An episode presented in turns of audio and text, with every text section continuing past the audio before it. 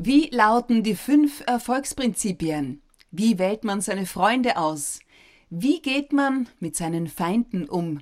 Antworten darauf bekommen wir jetzt von Österreichs wohl bekanntesten Bildungsexperten, Unternehmensberater und Bestsellerautor. Ich sage nur der talentierte Schüler und seine Feinde. Herzlich willkommen, Andreas Seicher. Danke für die Einladung. Über kleine Verletzungen als Kraftspender, Angst, sowie die Macht der Selbstdisziplin und Superhelden. Darüber unterhalten wir uns jetzt. Julia Schütze, Talk to Me. Authentic, empathic, fair.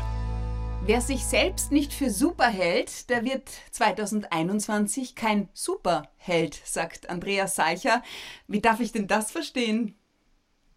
Ja, zunächst einmal muss ich sagen, dass das Zitat nicht von mir stammt. Ich weiß gar nicht mehr, wo ich es aufgeschnappt habe, aber es erfüllt seinen Zweck, nämlich dass Menschen, dass es ins Auge springt, dass man sich etwas meint damit, was steckt da dahinter. Ich habe das für mich so interpretiert. Dazu muss man mal verstehen, was unter einem Helden gemeint ist, weil im allgemeinen Sprachgebrauch ist halt ein Held, ein Superheld, der irgendwie der James Bond ist, äh, es gibt auch weibliche Superhelden.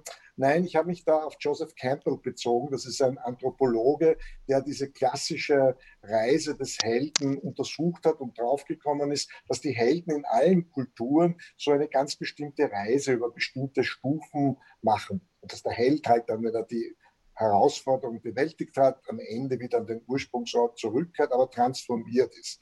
So wie ich das meine, wer sich selbst nicht für super hält, der ist äh, wird kein Superheld, meine ich damit, wenn du selbst nicht daran glaubst, dass der Held, der Held ist immer die Hauptfigur in einer Geschichte. Und in deinem eigenen Leben bist du immer der Held und die Hauptfigur. Und wenn du nicht daran glaubst selbst, dass du als diese Hauptfigur deine Verletzungen, deine Hindernisse, deine Erfolge, dass du das alles gut bewältigen kannst und eben diese Reise, wenn man das Leben als Reise sieht, als Held bewältigen kannst, dann wer soll dann an dich glauben?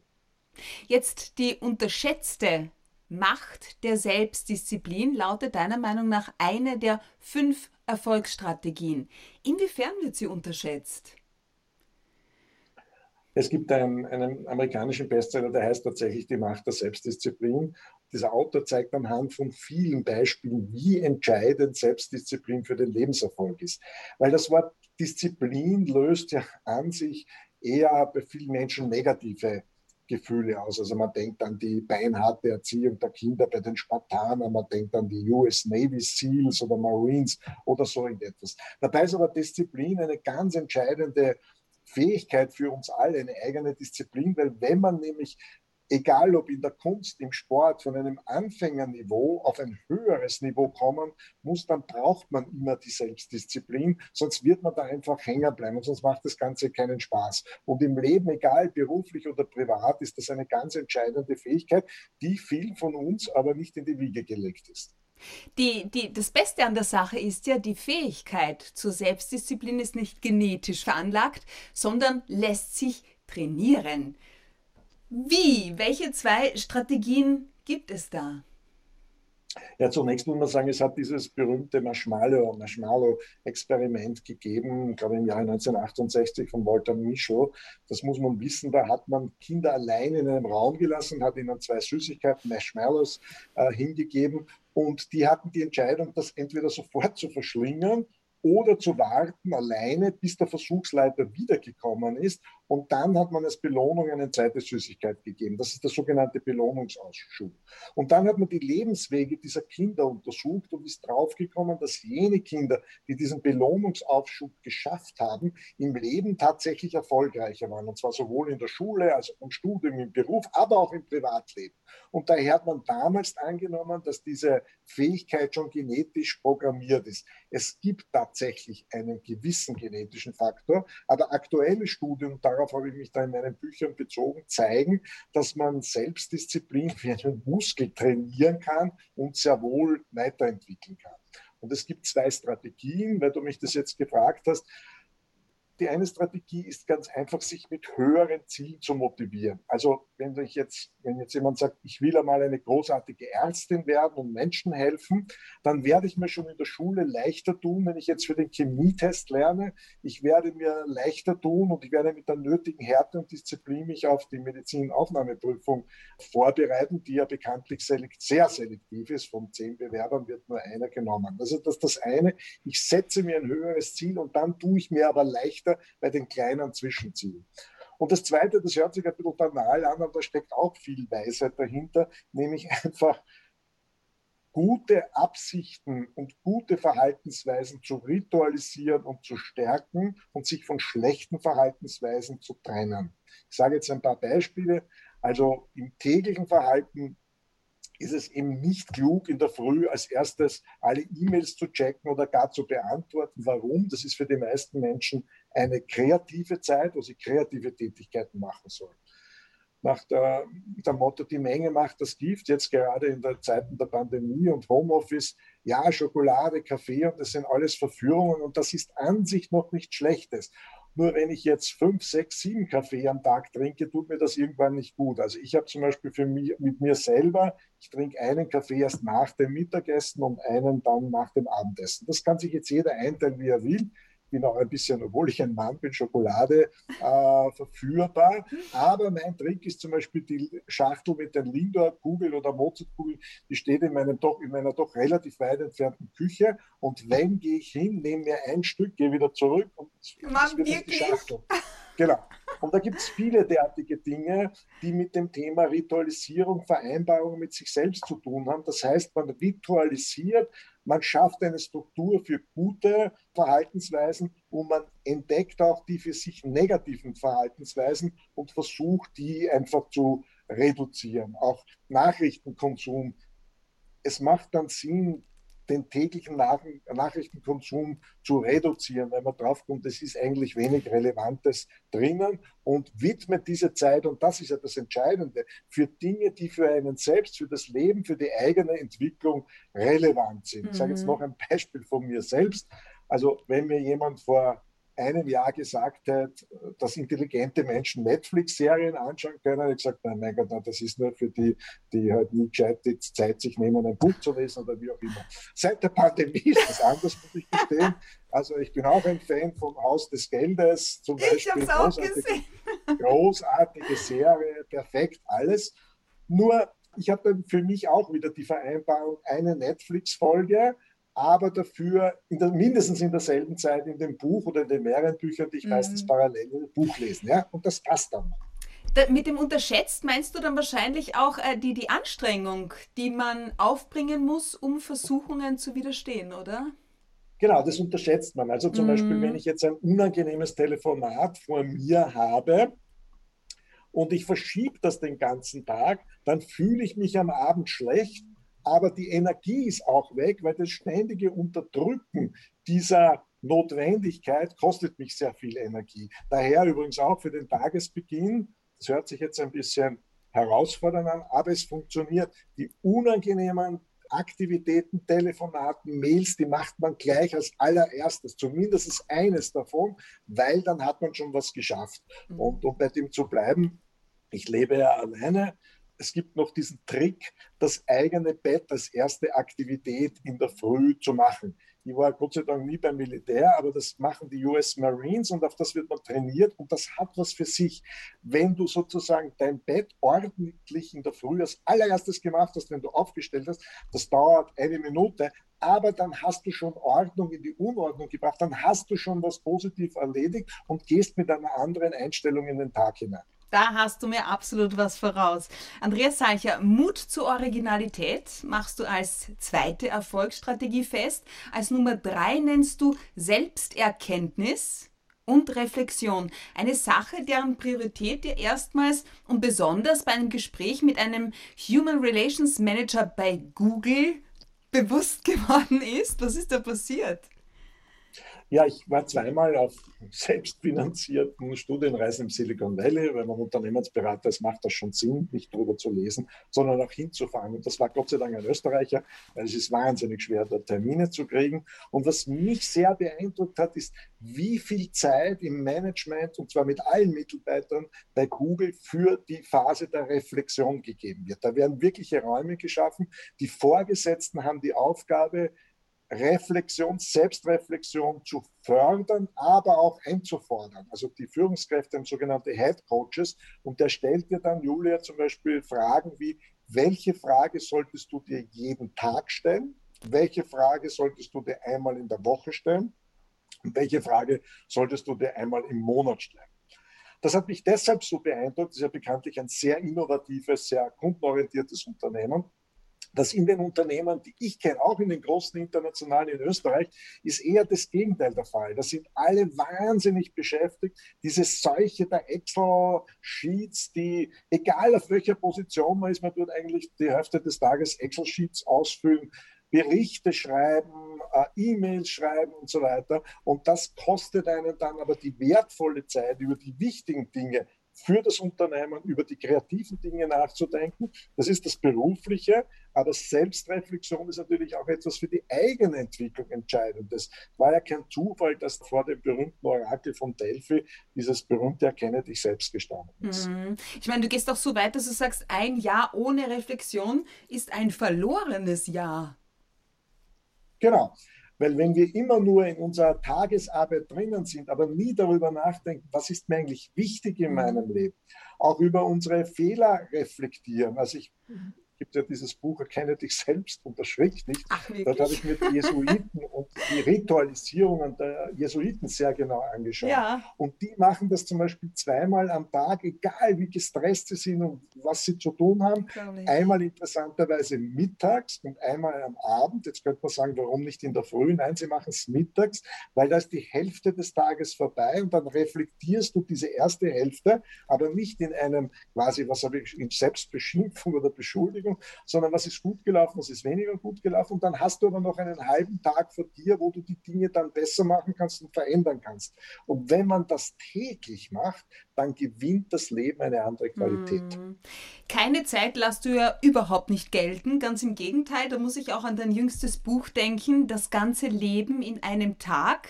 Da geht es um Selbstreflexion und du machst in Wirklichkeit auch einen Aufruf und sagst, verschwende deine Zeit nicht mit Dingen, die dir keine Freude machen. Stimmt das so? Es gibt ein wunderbares Zitat von Robert Musil. Ich sage gleich dazu, ja. ich gehöre auch zu denen, die äh, ihn zitieren, aber nur ein, Buch von ihm wirklich gelesen haben. Aber es gibt ein sensationelles Zitat und das heißt, Leben heißt auswählen. Mhm. Und auswählen heißt auch, was mache ich mit meiner Zeit? Und in meinen Seminaren und meinen Vorträgen gibt es zwei einfache Fragen, die ich immer an der Stelle äh, stelle, nämlich erstens, muss ich das tun? Und zweitens, will ich das tun? Also muss ich das tun? Ja, wenn es mein Chef von mir will, wenn es vorgesehen ist und so weiter, dann muss ich schon machen. Die zweite Frage, will ich das tatsächlich tun? Und wenn ich aber auf beide Fragen mir selbst ein Nein als Antwort gebe, dann muss ich dieses Nein auch durchhalten, weil wenn wir kritisch unseren Tag, unsere Aktivitäten durchgehen, werden wir draufkommen, wir machen wahnsinnig viele Dinge, die wir weder tun wollen noch tun müssen. Die rauben uns aber die Zeit für das, was für uns selbst wichtig ist, für das, was wir gerne machen. Ich habe mal von einem bekannten Autor gelesen, der, bei dem hängt ein Riesenschild über dem, über dem Computer, da steht ein Wort drauf. No, ja, nein. Viele Menschen haben ein Problem damit, Nein zu sagen.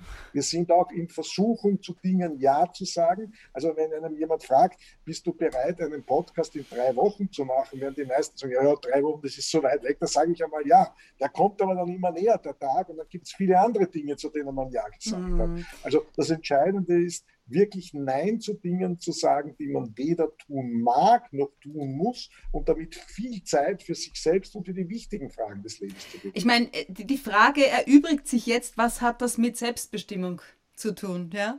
Lebensbildung, der Podcast für neugierige und lernende Menschen, Andreas Seicher, ist dein Podcast. Du warst überhaupt einer der ersten in Österreich, der mit dem Podcast online gegangen ist. Eine deiner Podcast-Folgen trägt den Titel Resilienz. Drei Worte, die Sieger von Verlierern unterscheiden. Was hat das zu bedeuten? Drei Worte. Ja, das ist ein sehr aktueller Podcast, weil natürlich im Thema in, in, Zeiten der Pandemie Resilienz eine große Rolle gespielt hat. Es ist der zentrale Begriff in meinem Buch Der verletzte Mensch. Und was meine ich mit diesen drei Worten? Es gibt eine Vielzahl von Studien, die sich damit beschäftigen, warum manche Menschen widerstandsfähiger sind, warum sie mehr besser mit Verletzungen, mit aber auch Behinderungen, mit Niederlagen, mit Kränkungen umgehen können als andere. Und die nenne ich, die, die das können, die nenne ich Sieger. Und die, die scheinbar schon an kleinen Dingen zerbrechen oder die äh, eine Trennung kam aber 15 Jahre später ihren Freunden und Freundinnen noch sagen, mein Mann, meine Frau, die ist schuld daran, dass mein Leben gescheitert ist. Die nenne ich die Verlierer. Und was unterscheidet die? Drei Worte, nämlich Selbstverantwortung statt Schuldzuweisung. Das heißt, die Sieger übernehmen Verantwortung. immer Verantwortung für das, was ihnen zugestoßen ist. Sie leiden deshalb nicht weniger. Es ist für sie auch nicht unangenehm, aber sie sagen, letztlich ist es mein Leben und ich bin dafür verantwortlich, aus dieser Situation etwas ich zu machen. Ich bin der Regisseur meines Lebens. Ich bin der Regisseur meines Lebens. Mhm. Hat, glaube ich, der, der, der, der Matthias Strolz sagt das, hat, glaube ich, darüber sogar Ich sag das! Du sagst das auch. ähm, und das andere ist aber die Schuldzuweisung, dass ich okay. sage, also jede Verletzung, jede Niederlage auch die Behinderungen, mit der manche Menschen schon geboren werden, die erzeugt Energie. Und diese Energie kann ich entweder auf andere richten, gegen mich selbst richten, gegen andere richten. Das ist die Schuldzuweisung. Zu sagen, mhm. ja, mein Gott, na, ist klar, dass ich in meinem Leben nichts weitergebracht habe, weil es war ein Jahr die Pandemie und da konnte ich nicht und das war alles so furchtbar und so weiter. Ja, das war schon für viele furchtbar und anstrengend, aber ich, auch hier ging es die Frage drum, erkenne ich die Verantwortung, um zu sagen, ja, das ist jetzt so die Situation und was mache ich daraus und wie gehe ich damit um? Oder ich leide die ganze Zeit und sage, wie furchtbar das alles ist. Also diese, äh, zur Resilienz wollte ich noch sagen, dieser Begriff kommt aus der Baukunde ursprünglich oh. und beschreibt die Biegsamkeit von Material. Also Hochhäuser werden bekanntlich nicht ganz stabil gebaut, sondern Hochhäuser bewegen sich leicht, gibt, ne? genau, ja. damit sie Erdbeben. Aber wenn man zum Beispiel in New York ist, spürt man das sogar bei einem starken Wind. Also oh mein Gott, man, na genau das äh, Richtige für mich. wenn man im Empire State Building oben ist und ein starker Wind, dann schwankt Stimmt, das Stimmt, wir haben es erlebt, ja. Und Resilienz in der Psychologie in unserem Leben heißt eben auch, auf neue Situationen es heißt auf der einen Seite Widerstandsfähigkeit mhm. und auf der anderen Seite aber auch flexibel mit Umweltbedingungen, mit geänderten Umweltbedingungen umgehen zu können. Also ich für mich jetzt als Unternehmensberater hat es eben auch Chefs gegeben, die überhaupt nicht akzeptieren konnten, dass es sowas wie Homeoffice gegeben hat, weil die waren gewohnt, ihre Leute zu kontrollieren und die waren aber auf einmal nicht mehr, da. Daher konnten sie niemand kontrollieren. Und auf der anderen Seite hat es Unternehmen, viele Menschen gegeben, die relativ schnell sich auf diese komplett neuen Umweltbedingungen einstellen konnten. Das heißt, die drei Worte lauten Selbstverantwortung statt Schuldzuweisung. Ja. Eigentlich super einfach. Eigentlich super einfach. Und das zieht sich eben auch durch wissenschaftliche Erkenntnisse, aber auch durch die Biografien erfolgreicher Menschen. Das ist ein ganz mhm. klares Muster. Super spannend. Andreas Seicher, Angst ist evolutionsgeschichtlich eine der wohl bedeutendsten Emotionen, gehört zu den sieben Basisemotionen des Menschen. Angst ist jetzt aber nicht nur die Hüterin der Sicherheit, sie liebt es auch, sich äh, in unserem Kopf zu überhöhen. Nehmen wir Versagensängste. Aus welchem Grund ist es so und wo und wie beginnen das eigene Verhaltensmuster so zu erweitern, um psychische Widerstandsfähigkeit zu erlangen? Ja, zunächst hast du schon gesagt, Angst ist an sich keine negative Motivation, weil wenn ich keine Angst davor hätte, auf der Autobahn auf die falsche Seite zu fahren, dann gibt es schon ein Problem. Es gibt Menschen, und das ist sehr wohl durch unsere Evolution bestimmt, es gibt Menschen, die haben ein sehr hohes Risikoverhalten und es gibt Menschen, die haben ein sehr geringes Risikoverhalten. Das war auch notwendig, weil uns gibt es ja bekanntlich nicht seit ein paar tausend Jahren, uns gibt es seit circa 300 Millionen Jahren als Homo sapiens. Und da war es einfach notwendig, dass es besonders Risikobereite gegeben hat, die halt das Mammut dann erlegt haben oder den Säbelzahntiger. Und es hat aber auch solche, wo es notwendig war, dass die das Dorf absichern, dass die für Sicherheit sorgen, dass die eben für den Schutz sorgen und mhm. sozusagen eher die ängstlich waren. Das brauchen wir alle. Aber wenn etwas zu ausgeprägt ist, also diese völlige Risikoübersteigerung auf der einen Seite und auf der anderen Seite kann Angst natürlich blockieren. Denn was Leben. Angst macht, Angst ja. schränkt unsere Perspektive ein, reduziert sie und man sieht berühmte äh, Schlange, wo man dann nur mehr auf die Schlange schaut. Was sehr interessant ist, ist äh, dieses Thema bei Mann und Frau zu beobachten. Es kann kein Zufall sein, meiner Meinung jetzt meine, damit man. Ich bin jetzt super Reaktion, gespannt, was du sagst. Damit ja. du Reaktionen kriegst, damit sie Leute was zum Aufregen haben. Aber Faktum ist, wenn du in die in alle Gefängnisse der Welt schaust, hast du dort in etwa 91, 92 Prozent Männer sitzen. Jetzt kann man sagen, die Männer sind blöder und deswegen werden sie erwischt und die Nein, Frauen die sind risikofreudiger. Ne? Aber sie sind risikofreudiger. Ja. Auf der anderen Seite, wenn du dir nach wie vor anschaust, wer sind die großen Unternehmergründer, die Startup-Unternehmer, äh, Google, Facebook, Elon Musk, was immer, das sind auch alles Männer. Das heißt, diese Risikofreudigkeit zeigt sich dort extrem mhm. und die Frauen sind eher in der Mitte. Ja? Sie sind eher die Abwiegenden. Sie sind ja auch sehr gute Anleger bekanntlich, äh, was Aktien und so weiter betrifft. Also die Menschheit insgesamt braucht beides, muss man dazu sagen. Sehr risikofreudige Menschen, aber auch solche, die dann immer auf die Bremse schauen, die auch immer schauen, was passieren kann. Für uns mhm. persönlich ist es wichtig, dass wir sozusagen uns von der Angst nicht beherrschen lassen, aber sehr wohl erkennen, wenn für uns etwas echt gefährlich wird. Mhm. Selbstverantwortung statt Schuldzuweisung. Das Buch hat mir Angst gemacht, hast du mir mal gestanden. Und gemeint war damit, dass mit dem Platinbuch für mehr als 50.000 verkaufte Exemplare in Österreich ausgezeichnete Werk Meine letzte Stunde Inwiefern hat dir das Angst gemacht? Also zunächst muss man sagen, meine letzte Stunde ist im Jahr 2010 erschienen, relativ mhm. knapp vor Weihnachten und ist mein bis heute noch immer erfolgreichstes Buch. Also ich kriege heute fast jede Woche noch Reaktionen von Menschen, die mir auf ihre Lebensgeschichten sehr, sehr lange schreiben. Meine Angst ist aus zwei Dingen gekommen, nämlich erstens, also ein Buch wird nur dann ein super Bestseller, nicht nur, wenn du es selber dir kaufst oder vielleicht fünf Freundinnen erzählst, wie toll das ist, sondern du musst in eine Buchhandlung gehen und fünf bis zehn davon kaufen und anderen schenken. So entstehen große Bestseller. Ja? Das ist mhm. etwas, was viele Menschen vielleicht so nicht sehen. Und ich habe mir dann irgendwann habe ich die Panik gekriegt und habe mir gedacht, wer soll ein Buch kaufen, wo drauf steht, meine letzte Stunde? Und das schenke ich dann meiner Partnerin, äh, meinem Partner, meiner Mutter, der Erbtante oder wem auch immer. Und das Interessante ist, es hat funktioniert, es hat großartig funktioniert. Und die zweite Angst war dann, dass mir viele Menschen schreiben, sie haben dieses Buch geschenkt bekommen, aber sie haben sich nicht oh getraut Mann, zu lesen. Wirklich? Und haben sie, die, haben sie in die, haben sie in die, haben sie halt in ihren Bücherschrank gesteckt. Ja. Aber es gibt so etwas, Bücher das ist meine Überzeugung, irgendwann ruft dich ein Buch. Und das war dann so, dass oft zwei, drei Jahre später dieses Buch sie gerufen hat und dann haben sie es genommen und dann haben sie es gelesen. Und dann hat sich herausgestellt, es ist auch ein gefährliches Buch, weil es hat echt das Leben von vielen Menschen verändert. Also es steht ja vorne die Widmung drauf, gewidmet dem Menschen, der einmal deine Hand meine Hand halten soll. Ja. Und es ist tatsächlich zu Trennungen und Scheidungen gekommen, weil Menschen, meistens Frauen, gesagt haben, das ist nicht der Mann, von dem ich will, dass er in meiner letzten Stunde meine Hand hält. Es hat aber auch positive Dinge gegeben. Einer meiner besten Freunde hat seine langjährige Partnerin geheiratet, weil er gesagt hat, jawohl, das ist sehr wohl der Mensch, mit dem ich mein Leben bis zum Ende verbringen will. Es hat Menschen gegeben, die ihren Job am nächsten Tag gekündigt haben einen sicheren Job, weil sie draufgekommen sind, sie wollen endlich das tun, wo sie am Ende ihres Lebens sagen können, das wollte ich zumindest ausprobieren. Sind Sie dir immer noch dankbar?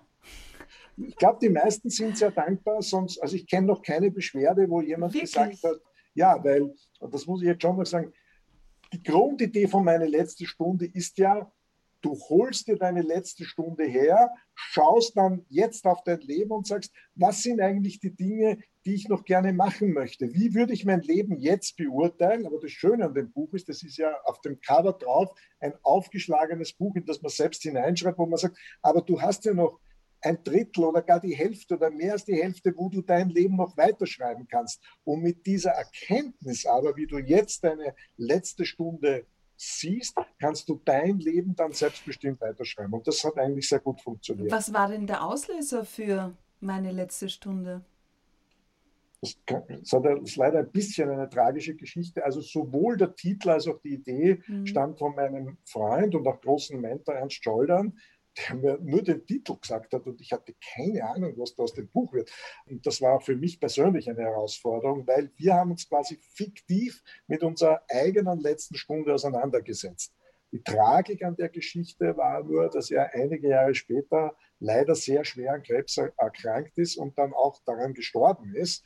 Äh, das heißt, er hat quasi ein Training mit diesem Buch mit mir gemacht und musste dann wirklich durch diese Phasen, die wir hier besprochen haben, äh, entsprechend durchgehen. Aber wie gesagt, Titel und auch Idee war vom Ernst Schollern und ohne ihn hätte ich das Buch auch so nicht schreiben können. Und er war immer derjenige, der mich konfrontiert hat damit, mich mit dem selbst auseinanderzusetzen. Das Buch war dann schon in einem relativ reifen Stadium. Aber das letzte Kapitel hat ihm nicht gefallen. Das letzte Kapitel ist, glaube ich, auch mit Abstand das noch beste Kapitel des Buches, weil ich quasi mit dir als Leserin gemeinsam in einen Raum gehe und dich mit meiner letzten Stunde, aber auch dich mit deiner letzten Stunde konfrontieren. Das war wahnsinnig schwer zu schreiben. Und da hat er gesagt, das ganze Buch ist jetzt schon super, aber das letzte Kapitel passt nicht. Das musst du komplett neu schreiben. Und ich habe dann noch einmal gute zwei Monate nur an diesem letzten Kapitel geschrieben und jetzt ist es, glaube ich, wirklich gut geworden. Inwiefern hat meine letzte Stunde dein Leben verändert? Es hat es insofern verändert aufgrund der Reaktionen. Man, das habe ich auch von Herrn Stollern gelernt. Es geht nicht nur darum, dass du ein Buch jetzt erfolgreich verkaufst und irgendeine Botschaft, sondern die Resonanz, die du damit auslöst. Und das ist sicher das Buch, mit dem ich viel Resonanz bei Menschen ausgelöst habe, wo ich vielen mir fremden Menschen sehr, sehr nahe gekommen bin aber natürlich auch mir selbst diese Frage immer wieder gestellt. Ich sage es jetzt an einem äh, ganz konkreten Beispiel. Ich glaube, der André Heller hat das einmal gesagt. Die meisten Menschen bereuen am Ende ihres Lebens, dass sie nicht mehr riskiert haben. Und das halte ich für einen sehr klugen Spruch. Ich habe es gerade in das Buch hineingenommen. Und die Frage stelle ich mir schon oft. Ich lebe beruflich eigentlich als Selbstständiger ein sehr riskantes Leben. Also das war jetzt nicht leicht dieses mhm. Jahr, keine mhm. Vorträge, keine Lesungen und so weiter. Trotzdem frage ich mich immer wieder, riskiere, mache ich mit dem, was ich jetzt habe, mit einer gewissen medialen Aufmerksamkeit, mit äh, der Möglichkeit, viele Menschen zu erreichen, mit der Verantwortung, dem Talent in diesem Land mehr Bedeutung zu geben. Mache ich da genug? Riskiere ich da genug? Weil viele meiner Freunde sagen immer, mein Gott, na, leg dich nicht mit dem an oder warum musst du das so schreiben und so weiter. Äh, dann wirst du nie Minister werden oder was auch immer. Äh, aber ich stelle mir die gegenteilige Frage. Ich sage immer, riskiere ich genug und mache ich genug mit den Möglichkeiten, die ich eigentlich habe. Andreas Seicher, wir sprechen in Teil 2 gleich weiter.